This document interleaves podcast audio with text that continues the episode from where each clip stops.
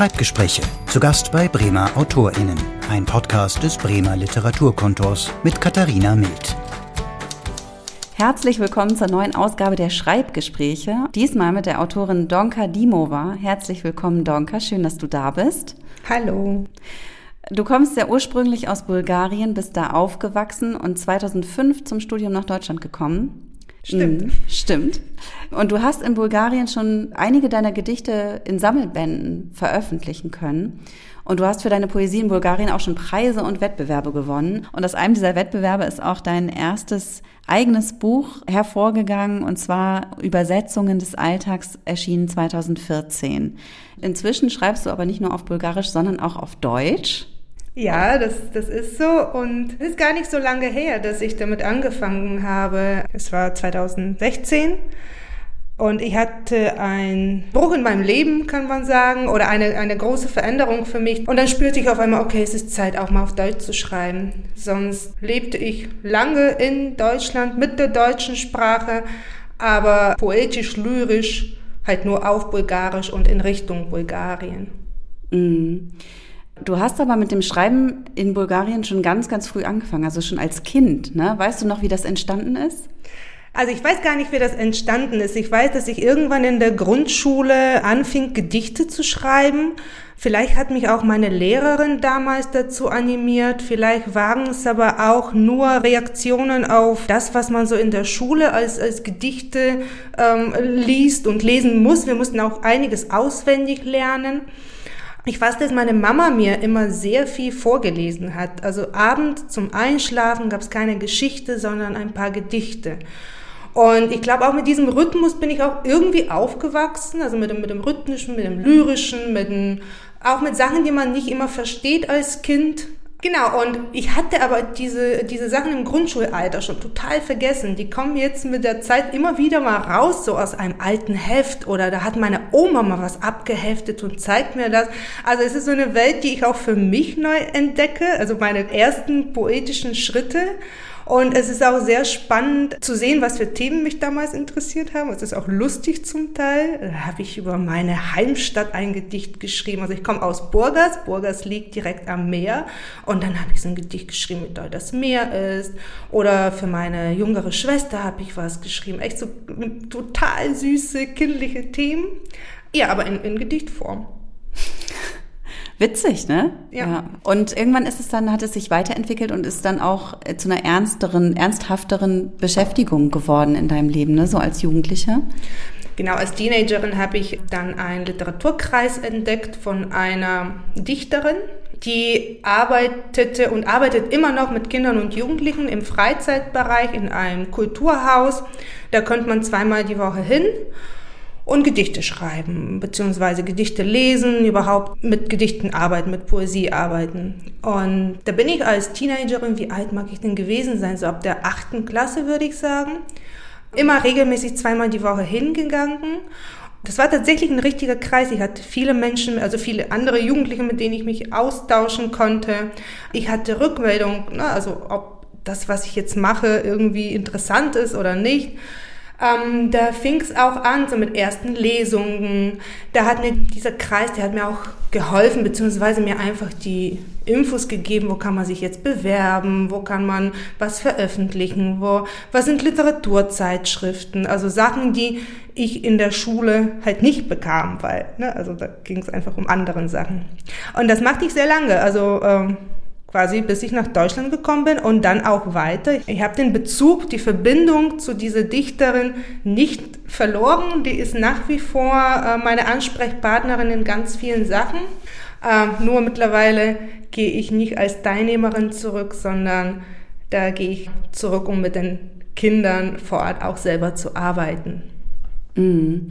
Und ist es so, dass in deiner Heimatstadt, dass es da eine relativ große literarische Szene gibt? Also ich finde, es klingt so ein bisschen so, dass da ordentlich was los ist im Bereich Literatur.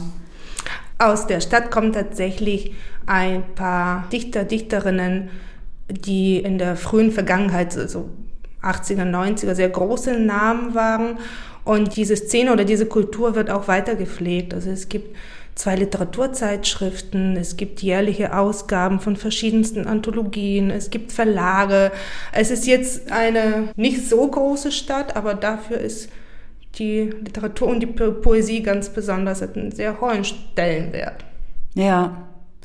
Und als du dann nach Deutschland gekommen bist, hast du dich ja erstmal gar nicht umgeguckt, was hier in der literarischen Szene so los ist, ne? Also warum ähm, nicht? Ich weiß es nicht, es hat mich gar nicht interessiert. Also ich war im Studium, ähm, ich habe auch was anderes studiert. Also ich habe jetzt nicht Literatur studiert, ich habe Politik und Sozialpolitik, europäische Studien studiert und da bin ich in ganz anderen Welten eingetaucht, auch in den wissenschaftlichen Welten. Die Kommilitonen und Kommilitonen, mit denen ich zusammen war, die hatten andere Themen. Also wir, also das, das Politische war dann mein Thema. Und die Poesie, die blieb so ein bisschen ins Geheim, beziehungsweise nicht ins Geheim. Also ich habe die nie geheim gehalten, aber es war jetzt nicht so wichtig, die hier Leute zu suchen, mit denen ich mich austausche oder mit denen ich spreche, weil ich das alles in Bulgarien hatte und weiter pflegte. Ne? Also ich bin ähm, nicht nur mit, mit E-Mails und, und Skype, gab es damals, es gab noch kein Facebook, ähm, nicht, nur online, sondern ich bin tatsächlich zurückgefahren, habe da Lesungen mitgemacht, ich habe weiter Sachen eingereicht für Zeitschriften. Genau, ich, ich hatte gar nicht das Bedürfnis danach. Ja, witzig, aber irgendwann kam es oder? Also irgendwann hat sich das ja verändert. Mm, ja, aber ich kann, ich kann ja tatsächlich nicht sagen, doch, ich kann ja sagen, wann, warum das so war. Mm, ich hatte eine berufliche Veränderung und zwar wollte ich aus der sozialpolitischen Arbeit rausgehen und kreativ arbeiten und zwar mit Kindern und Jugendlichen. Und das war ein Zeitpunkt, in dem es mir klar wurde, wie viel mir die Poesie gegeben hat und das wollte ich auch weitergeben. Und dann habe ich mich hier umgeguckt. Ich lebte schon zehn, elf Jahre in Deutschland und dann habe ich gedacht, okay, wenn, ne, hier spricht man halt Deutsch. Hier komme ich, es gibt zwar eine bulgarische äh, Community, aber da werde ich jetzt nicht so viele Leute erreichen. Also muss ich auch meine Poesie übersetzen. Ich muss anfangen, auf Deutsch zu schreiben und ich muss oder, oder soll mich mehr oder weniger auskennen mit der, mit der Szene hier, um einfach mit Kindern arbeiten zu können. Genau, und das war auch der Zeitpunkt, an dem ich angefangen habe, äh, auf Deutsch zu schreiben. Ja, und war das anders? Total, eine ganz neue Welt. Die Metaphern, die Sprachspiele, die ich sonst nur auf Bulgarisch gemacht hatte und die mir, ich, irgendwann wird man sich auch selber so ein bisschen langweilig. Ich konnte die durch die neue Sprache, die für mich zwar nicht neu war, aber durch diese neue Herangehensweise an, an die Sprache habe ich ganz neue Sachen entdeckt. Also war wunderschön. Also es ist immer noch, also ich fühle mich nach wie vor als, als Anfängerin nicht, aber ich habe jetzt nicht das Gefühl, auf meinem Höhepunkt gekommen zu sein und irgendwie so eine Höhe der dichterischen Kunst erreicht zu haben. Also ich habe, ich lerne da noch und es ist schon anders. Also es kam tatsächlich darüber, dass du auch mit Kindern und Jugendlichen kreativ arbeiten wolltest. Das ist auch was, was du jetzt auch noch machst. Da, da bist du bei geblieben, ne? Genau. Es ähm, hat mir Spaß gemacht von Anfang an. Ich habe mich auch weitergebildet und das mache ich jetzt tatsächlich seit 2016. Leite ich Kurse, Workshops, Werkstätte, Seminare, wie man die auch immer nennen mag, mit Kindern und Jugendlichen im Bereich äh, kreativen Schreiben. Da ich aber häufig auch mit ganz Kleinen arbeite, die noch nicht so richtig schreiben können und wollen, nenne ich das Konzept Spiele mit Sprache. Also mir ist diese spielerische Herangehensweise an dieses sehr ernste Thema Deutsch und Schreiben. Mindestens so wird es in der Schule häufig vermittelt. Also ich möchte dieses Spielerische drin haben. Wie sieht das genau aus? Also wie kann man sich das vorstellen? Spiele mit Sprache? Ja. Es ist eine Anleitung zum kreativen Schreiben letztendlich. Also ich, die, die Sitzungen bei mir oder die Treffen mit den, mit den Kindern, es kommt natürlich drauf an, in welchem Alter die sind. Aber nehmen wir jetzt so Grundschulkinder, es gibt immer einen kleinen Input von mir, das heißt, ich, ich reg die, ihre Fantasie an, die sie sowieso schon genug haben, nur muss sie so ein bisschen freigelassen werden. Und die, der Input ist entweder tatsächlich sprachlich, also ich lese ihnen was vor, erzähle ihnen eine Geschichte, oder aber wir gucken uns zusammen ein Bild, manchmal hören wir ein bisschen Musik oder Geräusche, oder wir gehen raus und beobachten Sachen. Und dann auf dieser Grundlage tauchen wir so in Fantasiewelten ein. Ähm, erstmal schreiben wir, also wir schreiben häufig Geschichten, also wir, die Kinder, denken sich häufig Geschichten aus und ich schreibe die auf und dann später auch in, in die Gedichte rüber zu gehen, die dann äh, so eine, ne, die Verdichtung, das sind so häufig verdichtete Geschichten. Ähm, genau, und ähm, ich verbinde häufig viele verschiedene Methoden. Wir malen, also oder die Kinder malen, manchmal tanzen wir oder machen Theater. Wie gesagt, wir gehen auch viel raus. Also das Schreiben und das Ausdenken von Gedichten und Geschichten ist schon im Mittelpunkt, aber drumherum passiert sehr viel, was auch Spaß macht. Mhm. Was macht das mit den Kindern? Also wie reagieren die da drauf? Ähm, in erster Linie haben die Spaß.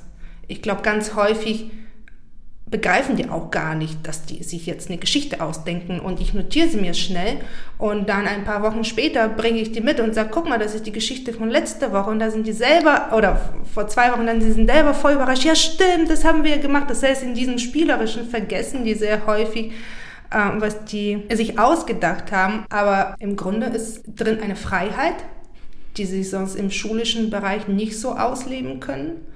Die merken, dass die es, es gibt kein richtig und kein falsch. Wir suchen immer nach dem Spannendsten und das ermutigt die auch, verrückte Sachen ne, zu sagen, äh, trauen sich, also werden mutiger.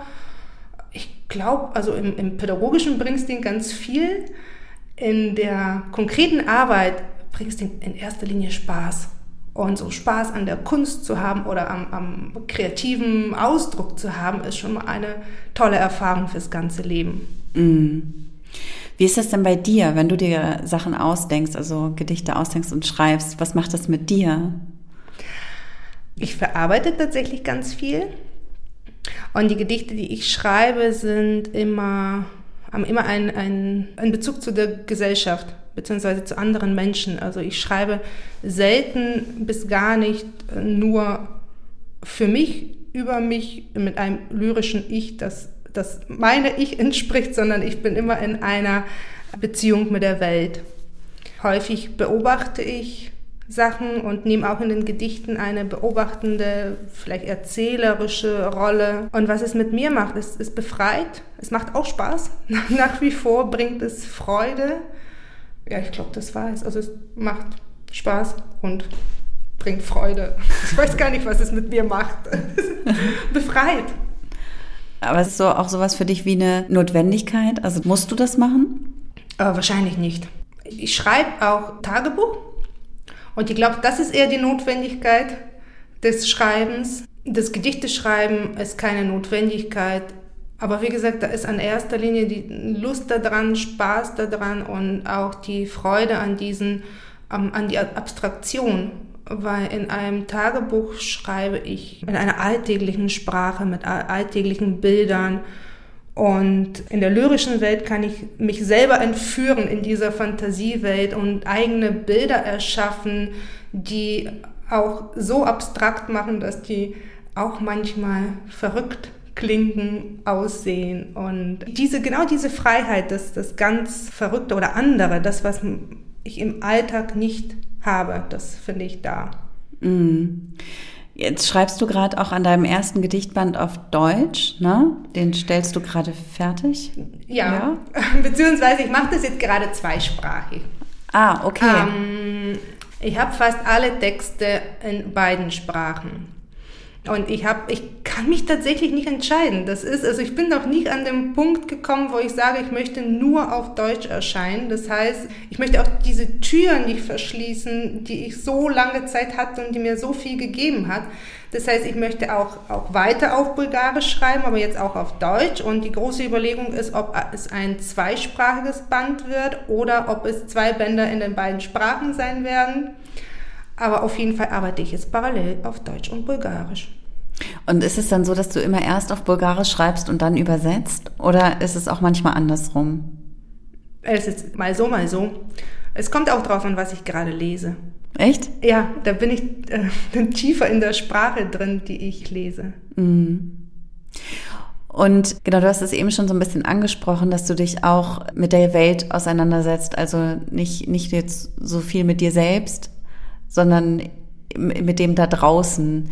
Äh, worum geht's denn jetzt in dem, in deinem aktuellen Gedichtband, den du, an dem du jetzt gerade arbeitest? Um Grenzen. Es geht um Grenzen und um reißende Grenzen beziehungsweise Risse in den Grenzen. Also Grenzen ist ein Thema, das nach innen, nach außen, zwischen den Menschen, zwischen den Welten. Es gibt ganz viele Grenzen, Grenzen, die man anfassen kann, die man nicht anfassen kann, die man überwinden muss oder die man einfach so durchgeht, ohne viel nachzudenken. Ähm, und das ist etwas, was mich beschäftigt hat. Es hat angefangen mit der mit der Flüchtlingsproblematik. Ich habe auch ein paar Jahre mit Geflüchteten gearbeitet. Da fing es schon in mir zu brödeln, das mit den Grenzen. Und dann hat sich weiterentwickelt die Idee der Grenzpoesie hat sich weiterentwickelt und mittlerweile, äh, also das, was ich jetzt plane, sind ähm, ein Buch in drei Teilen, also die Grenzen außen, die Grenzen in mir und das Überschreiten der, der Grenzen. Und das Buch spricht viele gesellschaftliche Problematiken an, also nicht nur die Problematik der Geflüchteten, zum Teil diese der Obdachlosen oder der Drogensüchtigen. Also sind ganz viele brandaktuelle Themen aus dem Alltag in einer Großstadt, die mich beschäftigt haben oder immer noch beschäftigen. Mhm. Also es ist schon, äh, die Themen kommen schon auch aus deinem, aus dem, womit du dich auch beschäftigst, was dir auch zu schaffen macht irgendwo oder was dich eher berührt? Genau, was, was mich beschäftigt, ja, äh, ja, ich sag einfach mal ja. Das, da, da kommen viele meiner Themen her. Also nicht, nicht alle, aber, aber viele aus, aus dem Zusammenhang oder eben manchmal der, der fehlende Zusammenhang zwischen Individuum und Gesellschaft. Das Augen verschließen, wenn man an einem Problem vorbeiläuft. Ich möchte mit, mit, den, mit den Gedichten möchte ich schon zum Teil auch eine politische Aussage treffen und in dem Sinne ist mir auch wichtig, deswegen, ich weiß nicht, ob es eine Notwendigkeit ist zu schreiben, aber gerade ich verspüre ein großes Bedürfnis zu veröffentlichen, weil ich das, das ist meine Art des Protests, meinen Unmut auszudrücken und zu sagen, liebes Publikum, öffnen Sie die Augen. Ich meine, nicht, dass das, Publikum blind ist, aber schon so ein bisschen wachrütteln, zum Nachdenken bringen, andere Perspektiven geben. Ich arbeite auch nach wie vor auch im sozialen Bereich und zum Teil auch mit Kindern aus äh, sozialen Brennpunkten. Das heißt, die Problematiken habe ich immer noch vor Augen und manchmal denke ich tatsächlich, ich habe eine andere Perspektive durch die Arbeit mit den, mit den Kindern. Und die möchte ich weitergeben. Die möchte ich nicht nur für mich behalten. Ja. Und also die Gedichte sind einerseits wahnsinnig schön, aber auch sehr, teilweise auch hart. Zu, also das zu lesen. Ne? Es ist schon, macht nicht nur gute Laune. Nein. Nein. Das Gegenteil ist der Fall vielleicht manchmal. Also muss ja auch nicht so sein. Also man liest ja nicht nur, um gute Laune zu kriegen, sondern auch um Impuls zu bekommen, zum Beispiel. Aber es ist schon, wie soll man sagen, Schwer verdaulich. Ja, schwer verdauliche Kost, ja. Es ist auch. Die Welt ist total schwer verdaulich, wenn man sie genauer anguckt. Für mich ist das auch eine Art der Provokation. Also ich, vielleicht könnt ihr auch schöne Gedichte schreiben. Also ich habe dir auch mal gesagt, ich, ich schreibe auch mal Liebesgedichte. Es ist jetzt nicht so, dass ich ähm, nur ganz dramatische Themen in meiner Poesie habe. Aber da habe ich nicht diesen Drang, die zu veröffentlichen. Mm. Und das Schwerverdauliche, ja, ich möchte auch nicht unbedingt unterhalten. Ja. ich finde, das muss man auch nicht. Also ich finde es auch, ja, das finde ich auch gut daran ist, es ist halt wichtig. Also es ist relevant, was du schreibst. Es hat eine Relevanz. Ja, es ist schön, dass du so empfindest und dass nicht nur ich das so empfinde. Das ist eine, eine schöne Rückmeldung. Ähm, was ich auch noch witzig finde, weil du es jetzt auch eben erwähnt hast, dass du als Kind auch schon über das Meer geschrieben hast. Und das ist ja auch ein Motiv, was sehr oft, finde ich, in deinen, in deinen Gedichten vorkommt. Also natürlich ist ja auch, ähm, also gerade wenn man auch an Geflüchtete denkt und Grenzerfahrung und so, das spielt natürlich auch ein Meer eine große Rolle, aber auch in anderen Gedichten von dir ist immer wieder dieses Motiv drin. Das Meer lebt in mir, das äh, sage ich immer ganz gerne. Ich, ich bin mit dem Meer aufgewachsen und ich liebe das Meer. Also für mich ist das Meer nicht ein Urlaubsort, an dem man im Sommer hinfährt, wenn es schönes Wetter ist, sondern für mich ist das Meer ein, ein Phänomen, ein, ein Naturereignis, sowas ganz einfach ganz Besonderes und, und mit all die Facetten, die das Meer in sich hat, mit den Stürmen, mit dem Winter, mit dem Wind, mit den Wellen, mit äh, einfach ähm, mit allem, was dazu gehört, mit den Algen, die man sonst beim Baden nicht mag oder mit den Quallen, also das, äh, damit bin ich halt aufgewachsen, das ist Teil von mir. Wobei ich muss sagen, ich brauche einfach das, das Wasser und den Horizont. Also das sind so die zwei Sachen, die, die mir wichtig sind. Ich habe auch Gedichte über, über Flüsse, sogar über die Weser. Aber äh, also Horizont im Sinne von da, da, wo sich Wasser und Himmel treffen, das ist für mich eine ganz besondere Linie und tatsächlich eine ganz besondere Grenze. Also wenn man am, am Meer aufgewachsen ist, hat eine Stadt nur drei Richtungen und die dritte Richtung ist das Wasser oder der Horizont. Und von da aus kann man auch viel weiterkommen. Und die, diese Weite, diese Möglichkeit, die das Meer eröffnet, war mir schon immer wichtig. Und das Wasser an sich als ein fließendes Element, ich finde das irgendwie philosophisch ganz beeindruckend. Das, was immer da ist, aber immer anders ist. Und genau, also Wasser und Horizont, das sind so die zwei Sachen, die ich da, oder die Strömung. Also überhaupt ist Wasser schon was ganz Besonderes. Ja, jetzt wohnst du ja sogar auch mit direktem Blick auf Wasser, passenderweise. Ja, das ist ein, äh, ein kleiner, äh, also ein kleiner erfüllter Traum, den ich nie geträumt habe. Ne, also als ich die Möglichkeit hatte, hier mit Blick aufs Wasser zu wohnen, ich hatte vorher nie davon geträumt, aber als ich äh, in dieser Wohnung drin war, wusste ich, okay, das war mein Traum. Also ich habe hier Wasser und ich habe Horizont, ich habe es ist jetzt nicht direkte Verbindung zwischen Wasser und Himmel, aber ich habe auch ganz viel Himmel. Also ich habe Wasser und Himmel. Das ist schön. Ja. Und du schreibst ja auch vor allem hier in deiner Wohnung, ne? Wenn du schreibst, oder? Nein? Tust du gar nicht. Ja, doch. Stimmt gar nicht. Ja, ja, doch. Ich schreibe sehr gerne hier. Ich habe aber nicht einen Ort, an dem ich schreibe. Also ich schreibe jetzt nicht immer mit Blick aus dem Fenster. Ähm, ich habe so in meinem Inneren ein bisschen durchgezählt. In jedem Raum habe ich mindestens zwei Plätze, an denen ich gerne schreibe. Echt? Ich habe tatsächlich zwei Schreibtische. Ich habe eine Rückzugsecke, wo ich gerne lese oder schreibe. Ich kann mich aber auch einfach in der Küche hinsetzen und schreiben. Ich kann in, in den Garten gehen und schreiben. Ich kann rausgehen und schreiben. Ich glaube, viel wichtiger ist gar nicht der Ort, sondern so ein ganz bestimmter Zustand oder so eine ganz bestimmte, ja, das ist schon ein Zustand, eine, eine Stimmung eine Stimmung, ein, nein, ja, eine, eine gewisse Ruhe, die ich an verschiedenen Orten finden kann, um dann ins Schreiben zu kommen. Ich beschreibe das immer wieder als ein Flow-Erlebnis, ne, dass ich dann tatsächlich drin bin und Zeit und Raum vergesse. Und wenn ich denke, ich habe jetzt genug geschrieben und manchmal auf die Uhr gucke und merke, dass irgendwie drei Stunden vergangen sind, kann ich es immer nicht glauben. Aber ich habe ja nur an einem Gedicht gearbeitet. Warum sind jetzt drei Stunden vorbei? Aber ich gerade, also ich schaffe es tatsächlich so in, in, einem Zustand oder in einem, äh, in einer Stimmung in einem, zu, zu geraten, wo ich nur in dem Gedicht drin bin. Und da kann ich überall sitzen. Manchmal mit Musik, wenn es drumherum laut ist, hilft mir immer Musik.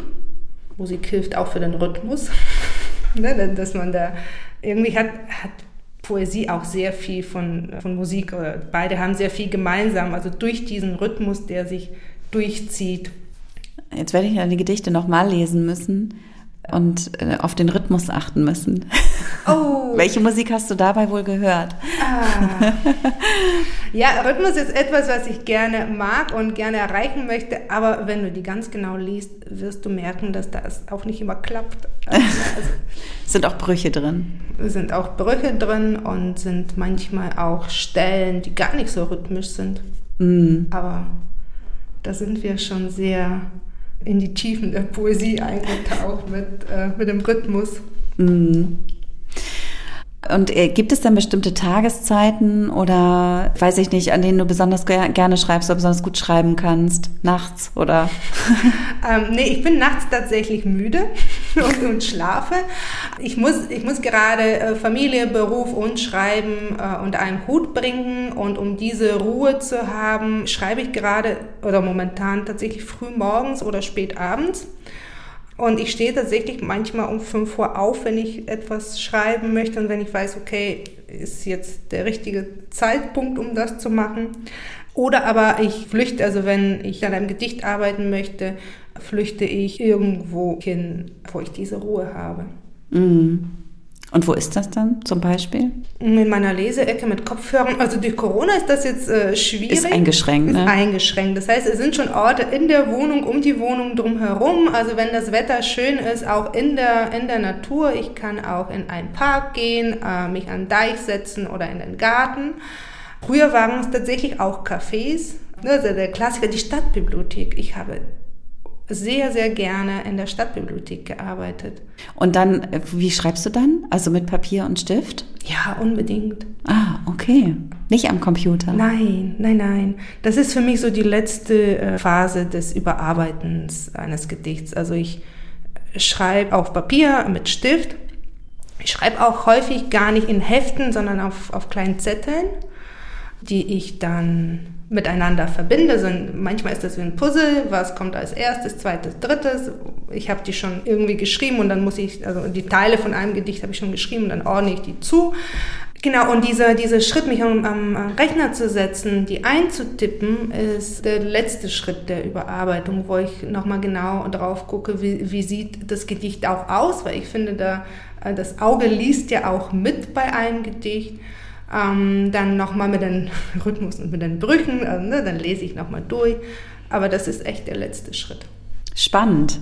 Und glaubst du, du wirst bis an dein Lebensende weiterschreiben und auch weiter zweisprachig schreiben? Ich hoffe, dass ich noch sehr, sehr lange schreiben werde.